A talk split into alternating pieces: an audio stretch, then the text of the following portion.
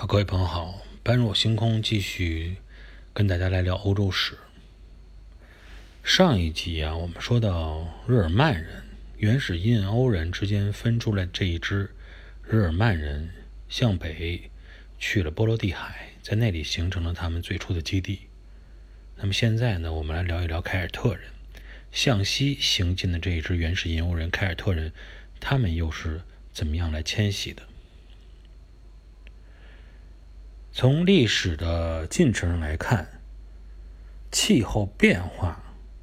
往往都是人口大规模迁徙的一个非常重要的原因。最常见的一个步骤呢，就是说，一个地区在一段时间内气温本来是相对还是比较温和的，啊，气温比较高，动物植物生长的都不错，这样的意味着这样的。呃，民族如果定居在这里，那么依靠这样的经济模式，人口能够出现一个稳步的增长。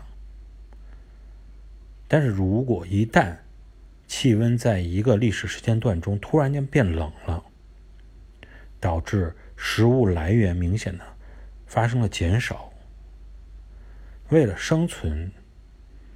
人类就不得不进行大规模的迁徙。不论是说凯尔特人也好，日耳曼人也好，这种人口大规模的迁徙，都是进行周期性的、不断的啊发展存在的，在迁徙的过程中不断的在运动，只不过是说我们发现历史上总是一段一段的有他们的记录，就是因为在通常的情况下呀，这些蛮族本身在当时没有自己的文明。他们没有把自己整个迁徙的进程能够有效的记录下来，而只有当他们迁徙的过程中与文明地区发生了冲突，你去占了原来本身有文明地区的那些民族的地盘，发生了冲突以后，你的这种迁徙才有可能被人家记录下来，才有可能在历史中呢看到。由于呢本身凯尔特人向西就开始与文明地区。逐步的接近，所以凯尔特人的这种迁徙、扩散，整个的进程呢，大部分是被记录下来的。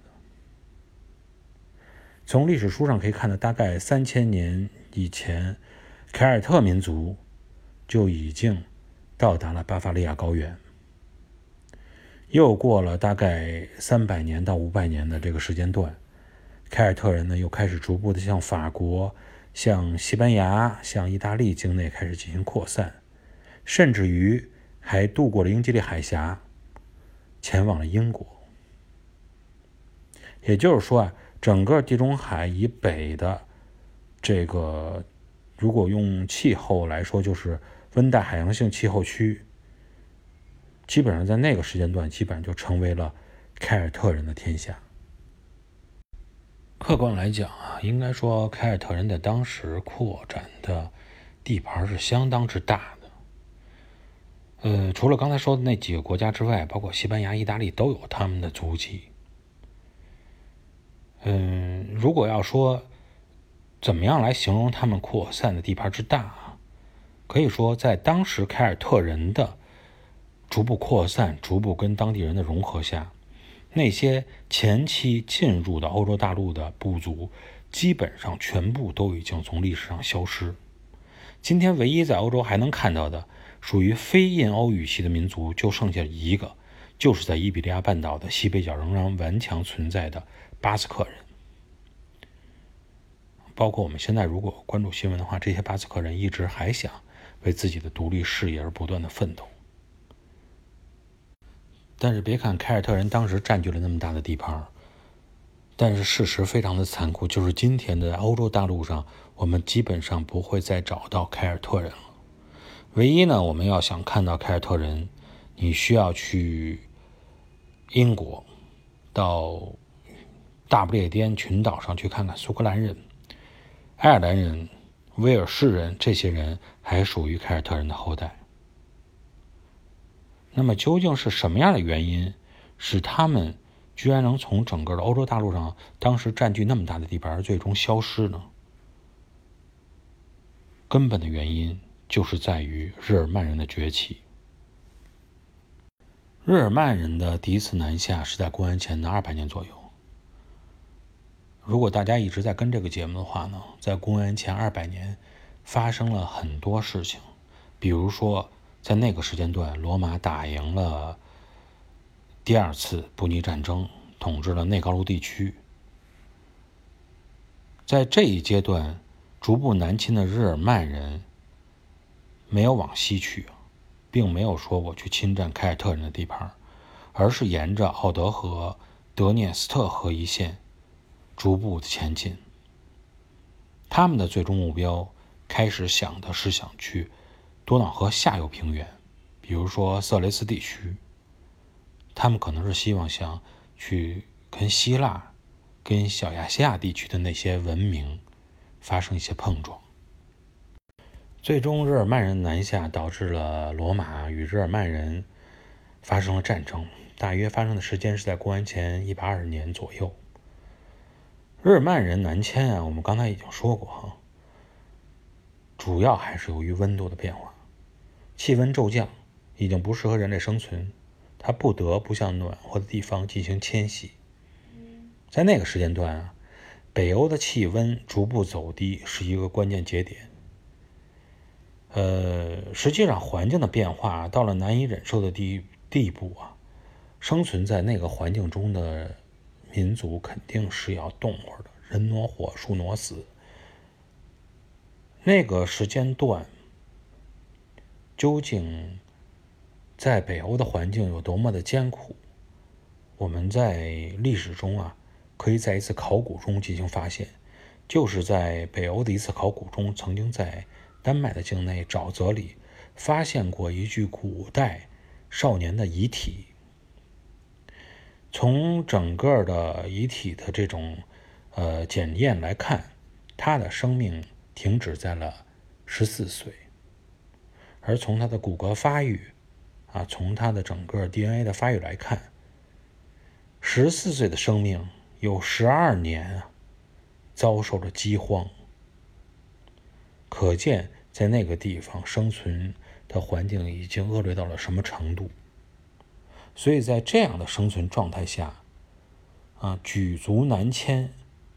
已经成为了唯一的选择。在这一次日耳曼人向南迁的过程中，还有一部分人，几个民族开始向西行进，其中一个就是大名鼎鼎的条顿人。条顿人啊，原来只是日耳曼人的一个部落而已。生活在新布里人的南边一点，啊，大概位置是在伊北河谷的下游一带。随着日兰半岛的生存环境恶劣，那么这些条顿人呢，也是不愿意再待了，也开始与新布里人会合，一起开始举族南迁。在这个时间段，还有一支，除了这两支以外，还有一支部落——日耳曼部落阿姆布昂人啊，加入了这支南迁的大军之中。那么这三个部落选择的方向啊，跟之前那些日耳曼民族不一样。他们沿着易北河而上，直接是往阿尔卑斯山方向开始渗透。这样，他们首先遇到的地方就是叫做波西米亚高地。波西米亚高地上，波西人肯定是打不过这些日耳曼人的。那么凯尔特人呢？文明程度更高的凯尔特人。在对战日耳曼人的时候，依然是打不过。说这个凯尔特人对抗日耳曼人，为什么说打不过？我们来分析，主要一个原因就是，对于凯尔特人来说，当时他们已经进入了一种农业文明的状态，平时干什么呢？种植、畜牧。之前我们也说过，他大概就是用这种方式来进行经济支撑就已经足够了，干的都是这些农活但是，饥饿的日耳曼人为了生存，他们的攻击欲望不但强，而且他们平常在做什么？他们一直以来都是以渔猎为生。渔猎和农牧这两个生活方式根本就不是一样的。基本上说，渔猎相较于，呃，畜牧业、种植业来说，他们就是在不停的生存的过程中，在进行军事训练。山林密布的地区里边，你要去跟野兽搏斗，要去捕鱼等等，整个这些事情你做起来的话，跟种植完全就是两码事儿。所以身体素质非常的强壮。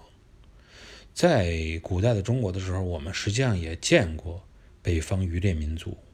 特别也是对抗过北方渔猎民族的入侵。曾经的女真族就是在东方的北方渔猎民族，曾经在那个时候就流传过一句话，叫“女真不满万，满万不可敌”。女真族的士兵啊，人不多。但是别让他们凑够万人，到了万人以后啊，这打起来是真费劲。所以，对于还没有统一到王国阶段的凯尔特人来说，日耳曼人的这次举族南迁，他们也发现确实打不过。更何况啊，日耳曼人可不是不满万了，日耳曼人整个的部落人数达到了多少？达到了三十万之多。如果我们看过美剧《权力的游戏》，我们也能感觉到，实际上众多的日耳曼人、远方的渔猎民族的进攻，就是那里边所说的来自北方的幽灵。好吧，今天呢这期节目我们先聊到这里，下一期节目我们再见。